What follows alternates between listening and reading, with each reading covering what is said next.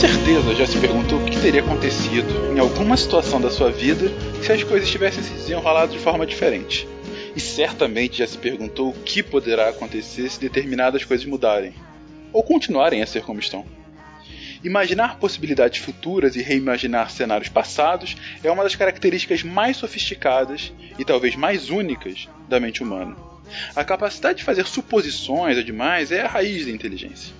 Todas as invenções, as descobertas, as ações e decisões que constroem a história individual e coletiva do mundo em todos os níveis, no fundo, soa respostas à mesma pergunta: mas e se? Nessa série, essa pergunta foi e será feita inúmeras vezes. Imaginamos vários cenários em que a realidade poderia ser completamente diferente do que ela de fato é. E a partir daí, usando as ferramentas da ciência, tentamos construir esses mundos alternativos da maneira mais concreta possível. Ou não.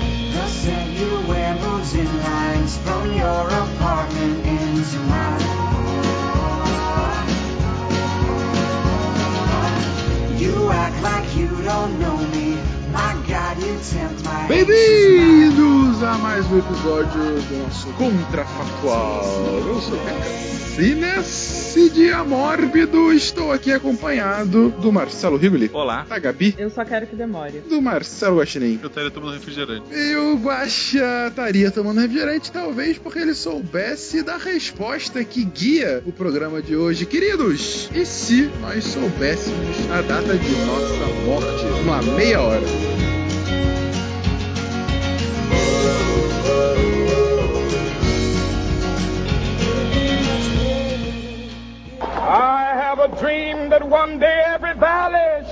Then they will have my dead body, not my obedience. It's one small step for man, one giant leap for mankind. Problem. A nação quer mudar. A nação deve mudar.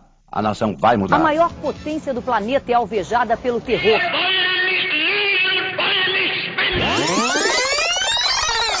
Contrafactual.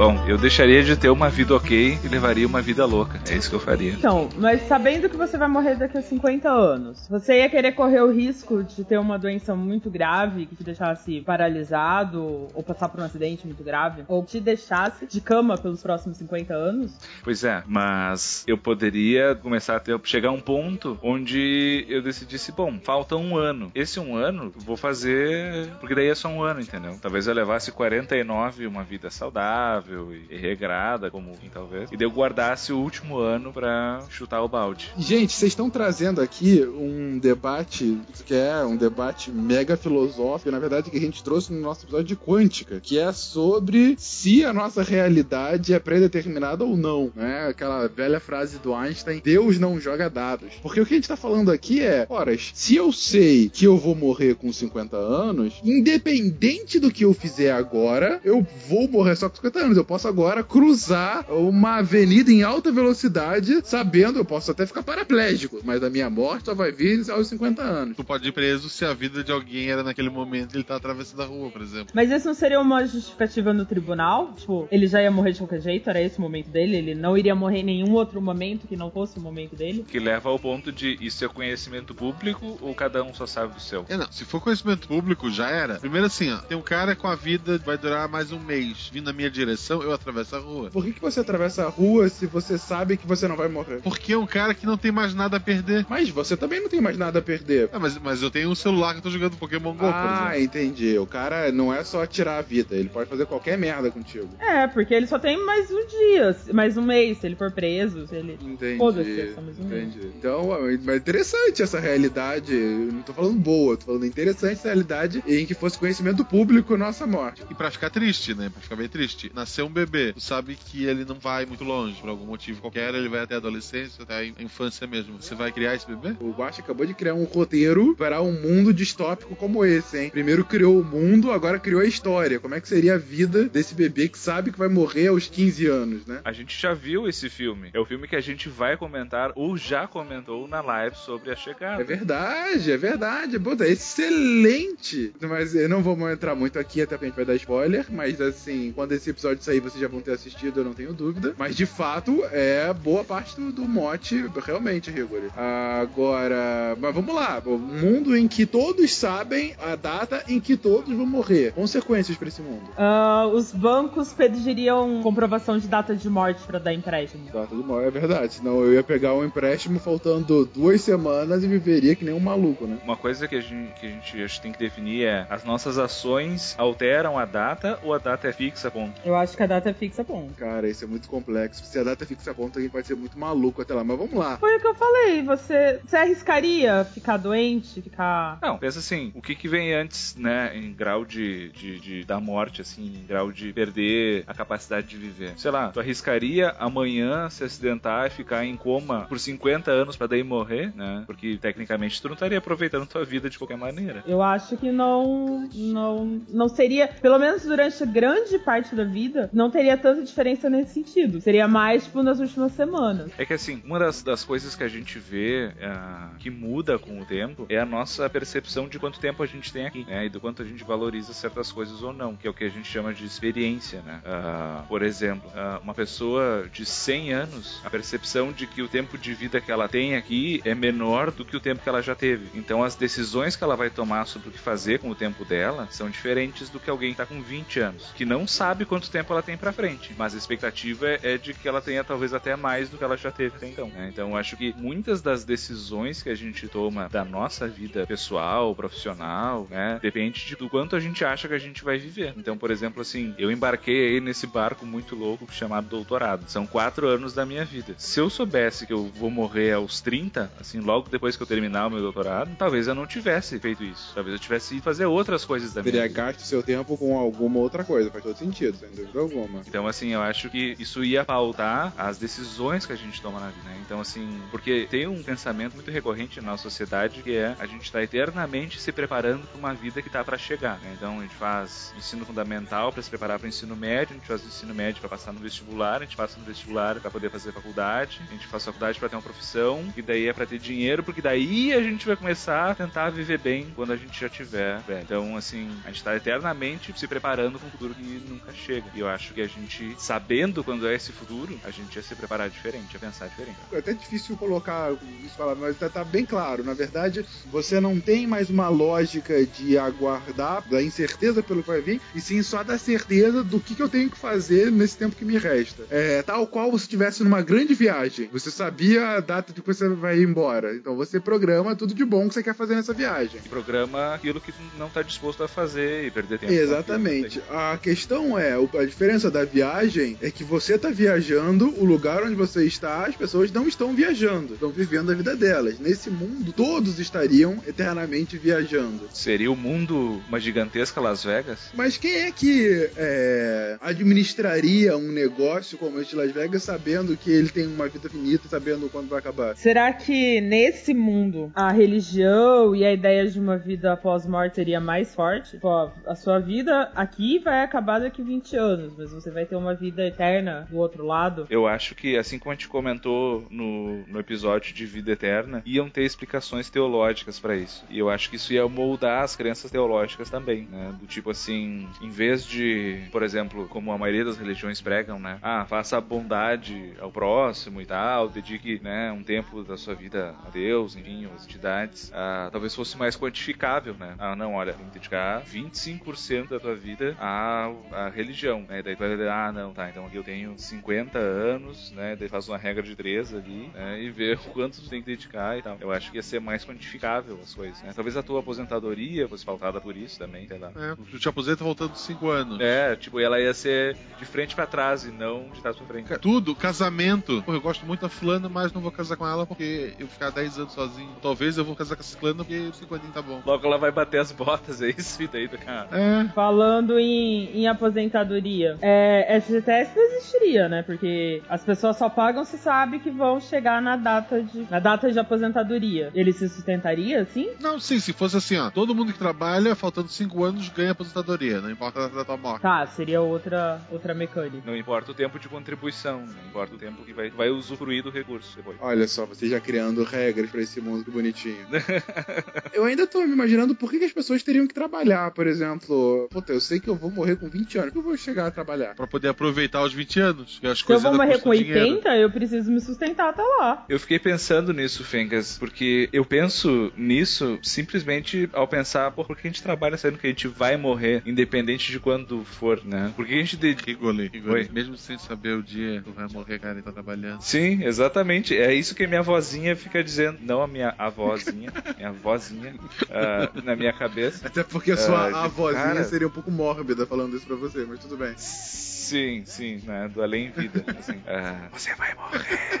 né? Assim, para de trabalhar. né? Ah, mas ela fica dizendo, cara, o que, tu tá fazendo? que, que é o que as crises de vida fazem, né? Cara, o que tu tá fazendo com a tua vida? Né? Daqui a pouco vai bater as botas. E o que tu fez com a tua vida? Só que a gente não sabe quando é. Né? Então acho que a gente ia pensar, talvez até mais racionalmente, sobre quanto a gente quer trabalhar. Né? Então, assim, vá, eu vou tentar trabalhar metade da minha vida pra garantir a outra metade curtindo, sei lá. E daí, como eu sei que não vou morrer, eu me mato de trabalhar. E daí depois, né, eu, sei lá, eu curto a vida adoidada. Mas então, tu sabe, ah, vou chegar aos 70, então eu vou me matar de trabalhar, sei lá, até aos 50, juntar uma grana. É muito provável que o mercado de trabalho tivesse hoje com muita gente mais velha. E o pessoal que vai morrer com 20, 25, nunca. É, Peraí, Não, talvez nem queira emprego. Mas mesmo que quisesse, eu provavelmente não conseguiria, né? É, trabalho temporário, literalmente.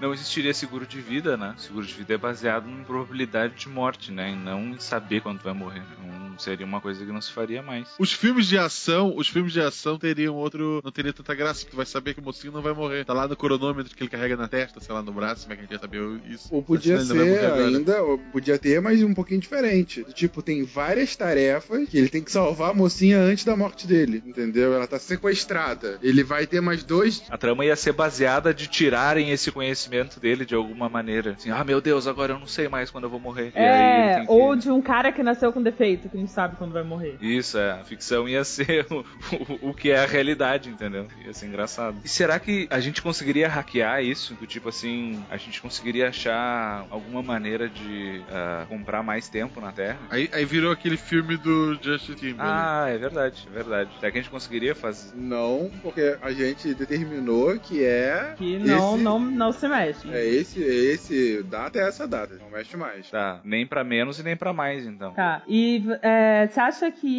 a pré-morte, ou os dias que antecedem a morte, transformariam num evento? Pois teriam todo um, um comércio de festas, de despedida Excelente e missa, ponto, sei Gabi. lá? É bem possível. A nossa forma como a gente encararia a morte mudaria drasticamente, né? Alguns lugares já é assim, né? Cara, imagina assim, ó, tu planejando a tua vida. Amor, esse fim de semana vamos à praia. Ah, não dá, minha avó vai morrer esse fim de semana. Imagina no domingo, a gente pode ir sábado e voltar a tempo, ela queria dar uma festa e tal. É, isso ia estar na agenda, né? Será que o Google ia saber também? Tipo, como ele bota tuas reservas de hotel? É, assim? ia aparecer igual, tipo, aniversário de fulano, né? Morte de não sei o que. É, tipo, sua morte, morte do fulano, né? Ia ficar tudo no teu Google Agendas, né? É, uma coisa que, que, que molda muito a maneira como a gente se comporta é o medo da morte, né? Ah, por exemplo, as pessoas talvez não tivessem mais medo de andar de avião, que é uma das, é uma das fobias mais comuns, né? Que ela tá diretamente relacionada ao fato de morrer no avião, por ele cair, né? Então, se tu sabe que tu não vai morrer ali, Melhor, aí você tá entrando num avião, de repente você olha pros passageiros e tá lá dizendo. tem um cara que falta 30 Isso, minutos. 30 minutos, 30 minutos, 30 minutos. e você é dois anos, e caraca, eu vou ficar paraplégico nos próximos dois anos. Era até uma, uma pergunta que eu, que eu ia fazer. Será que daria pra prever grandes catástrofes? Porque, ah, você sabe que ali, daqui 10 anos, vai morrer muita gente nesse, nessa cidade. Então vai dar uma merda. Alguma merda vai acontecer. Pô, provavelmente haveria sistemas de vigilância antiterrorismo, né? Provavelmente teriam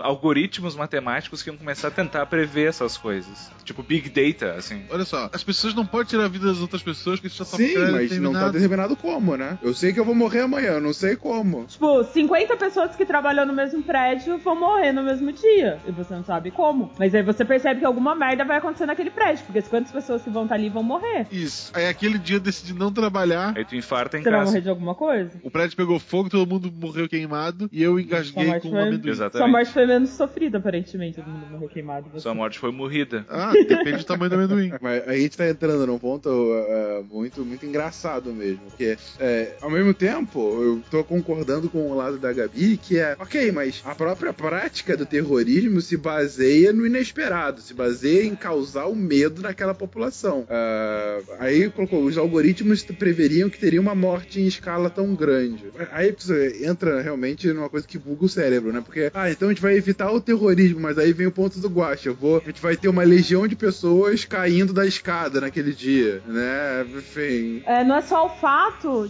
de alguém atacar um prédio. Não, não quero entrar nisso. Deixa eu dar outro exemplo. É, não, eu não quero. Não, eu não quero falar de. não, não, não quero referenciar os de setembro aqui, então eu vou dar outro exemplo. Não é só o fato de uma bomba ser colocada em um lugar, as pessoas vão morrer. Ok. Se, se aquela bomba não for colocada ali, elas vão morrer de qualquer jeito. Mas a representação, o ato não vai acontecer, sabe? Tudo, tudo que aquele ato significa em nome de uma causa não vai acontecer. E aí não vai ter a força de a religião X ou o partido político X fez aquilo. Acho que não teria o impacto. É, não teria o mesmo impacto, mas teria algum impacto, sem dúvida alguma. Porque tem os feridos, tem pessoas que são de alguma forma afetadas, isso sem dúvida, né? Porque aí, Igor, indo pra questão das fobias, eu acho que uma grande fobia seria justamente você ficar inválido até o dia da sua morte, né? É, tipo, eu não vou me arriscar. Eu sei que eu só vou morrer daqui a 50 anos. Se eu ficar paralítico agora, imagina que vida é essa? Totalmente paralítico, sabe? Assim. Ou doenças degenerativas, por exemplo. É, eu, eu- provavelmente as pessoas iam ter uma certa preocupação. E talvez quando tivesse uma correlação de quanto mais distante do ponto de morte, mais preocupadas com a saúde delas elas iam ficar, né? Ou não, né? Ou tipo, ah, foda-se, eu tenho muito tempo ainda, depois eu recupero, né? Sei lá.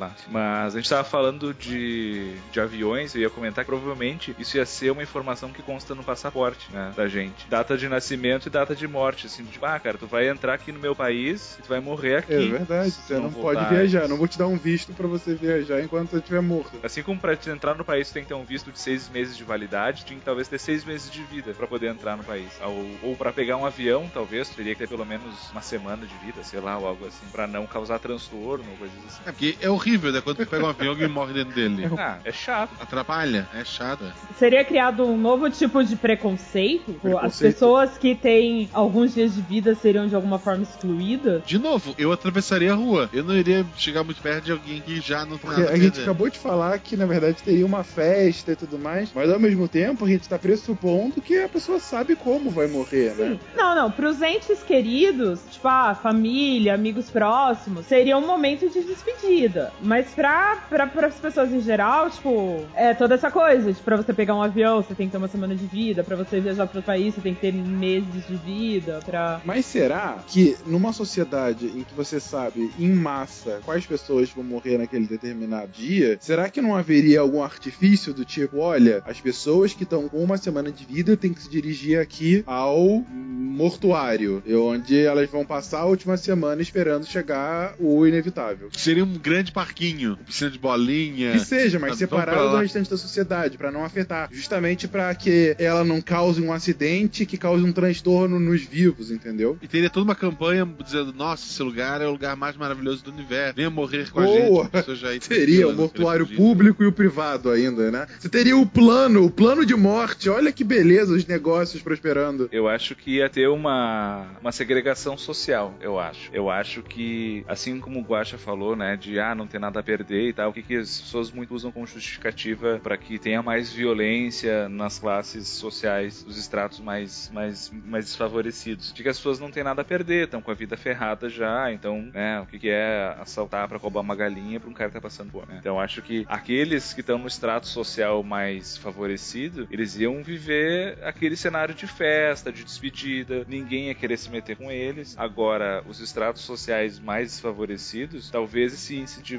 aumentasse pro final da vida. E talvez tivessem políticas, não tô dizendo que é justo, tô dizendo que acho que seria um reflexo do que já se faz hoje, por exemplo, a polícia, né? Elas iam ah, tentar prender as pessoas que estão pra morrer ou coisas assim, ficar mais em cima, porque talvez estatisticamente elas fizessem mais merda do que quem não tem necessidades, assim. Ou elas seriam levadas compulsoriamente pra esses mortuários. É mortuários? Foi o nome que eu dei. Se vocês tiverem um nome melhor, por favor. né? Aí ser obrigadas a ir pro mortuário público e o cara que é rico pode escolher o mortuário do harém romano ou da cachoeira ou, né, enfim, ah, eu acho que ia ter algum Ou de Star Wars. o mortuário de Star Wars, é. Mortuário pra ter ideia, tipo o santuário da morte. Cara, ia ter, ia ter empresa especializada em te transformar numa estátua. Tipo, olha, falta duas horas pra eu morrer, já me, me transforma em estátua. Joga um cimento em volta aí, eu quero ficar uma, uma estátua aqui, sempre foi em tal lugar. Caraca, o Guacha tá realmente pensando no capitalismo da coisa, né? Né? Vários negócios surgindo. Vários negócios, é verdade. É, gente, estamos aqui aqui na reta final, eu pensei que seria meio dark e tudo mais, mas na verdade as soluções e as, as questões que a gente levantou aqui, enfim, é um mundo bem diferente, mas é um mundo vivível, mais vivível do que outros que a gente já conversou em programas anteriores. É, pergunto a vocês: se vocês e somente vocês soubessem da data em que vocês morreriam, o que vocês fariam? Ah, velho, eu ia pirar, tenho certeza. O quão longe é essa É uma data? boa pergunta inicial. Ah, os dois casos, Guaxa. Perto o suficiente pra você não poder planejar coisas muito longas e longo o suficiente pra você poder fazer isso. Qual seria a diferença da sua ação? Ah, soube agora, perto o suficiente, eu pediria é, exoneração e ia curtir, ficar com a família, sei lá, e quando faltasse muito pouco, ir pra longe. Entendi. E se fosse muito tempo? Eu Igual como você vive hoje? Talvez Sim. se fosse muito tempo, eu me preocuparia menos em guardar dinheiro a longo prazo, sabe? Eu iria vivendo um ano de cada vez. Vou viver esse ano aqui, vou viajar, e ano que vem eu. Não, não, um um mês mês, de cada cada vez. vez. É, ok. tá-